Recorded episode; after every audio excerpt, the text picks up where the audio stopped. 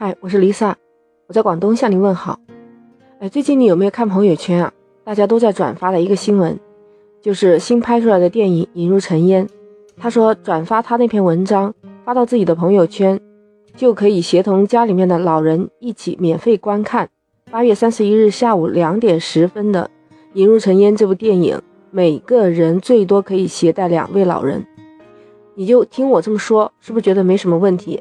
你仔细看啊，我给你念出一个细节：协同家中的老人，这个老人他有指代的，是有区间的，写的是指一九七零年到一九八五年之间出生的人，他把他定义为老人哦。结果这个消息一出来就炸了锅了，很多网友就在下面发言，表示不太赞同。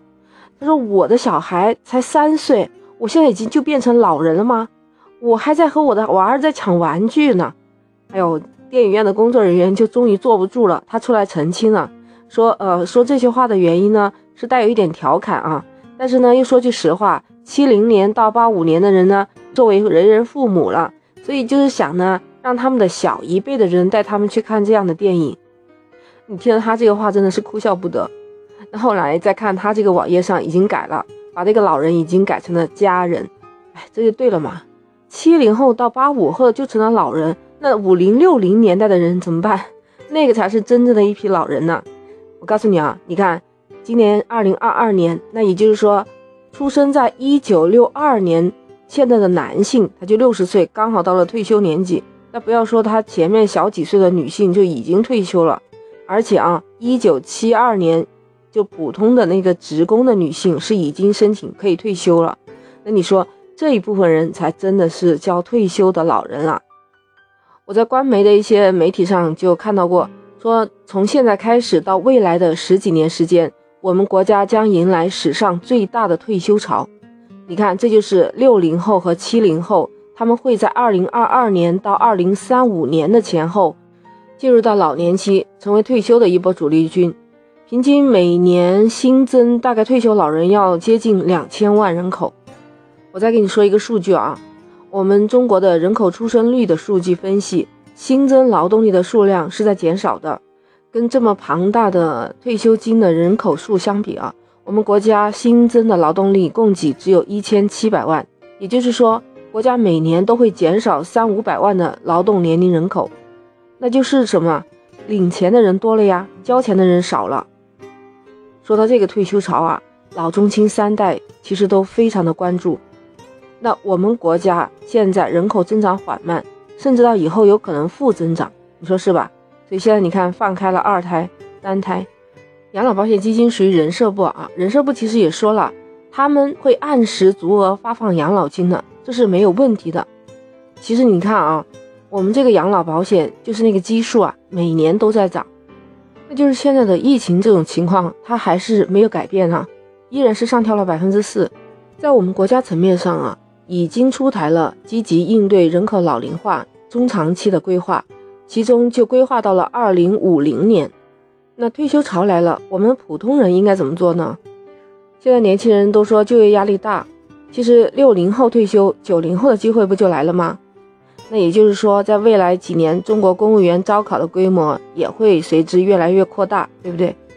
那还有退休的人员虽然在扩大，但是你知道吧？我们国家平均预期的寿命已经迈过了七十八岁，那也就是说，七十五岁以上的才真正算是老年人了。那一般说六十多岁的，那还只是一个低龄老人。你会发现啊，这一部分老年人呢，他们是受过一定的教育的，有知识、有经验，还有一定的技能，身体状况其实也还不错。加上跟着我们国家现代化建设、数字化水平啊、智能化水平的提高，我们国家现在的劳动力市场已经不像呃老一辈的那一代的需要干体力活的那些了。其实就还有相当一部分人可能会返聘回去，他还能再发光发热，那他们又能产生一定的收入，那收入的话就会有消费嘛，他们就能带动相关产业的发展。还有一站在退休节骨眼上的这一部分人呢，就要面对很多现实的难题，比如说要考虑养老金的变化，还有退休以后能不能拿到预期的收入，甚至还要考虑家庭的变化，还有自己的儿孙靠不靠谱。所有这些事情啊，你别看，像有些群里他们就发表意见说，人家退休金拿到比我的那个现在工资还高多一倍呀。其实啊，你看到的这只是一些个别现象，一些二三线普通职工的养老金，他们就只有一两千的退休金，就基本能保证他们的日常生活，不可能说像我们现在年轻人这样还买房买车的，是不可能的了。那。真的只有十五年工龄的，还有后期才买保险的呢，他们的生活水平更低，甚至还有农村的，这其实拿到的钱非常少。但是我有个二叔，他就很厉害。其实当时他只是他们当地一家服装厂退休的人员，他的退休金其实只有一千多，但是呢，他现在生活的挺好，你知道吧？他在退休之前呢，他除了在就是县城里面买到一个大的房子。然后他顺便还买了两个小门面，那这个门面收有租金啊，每个月就一共有两千多的额外收入。他给自己又存了一点存款，医疗保险是交足了，因为是之前单位交的，后面就是买断了嘛。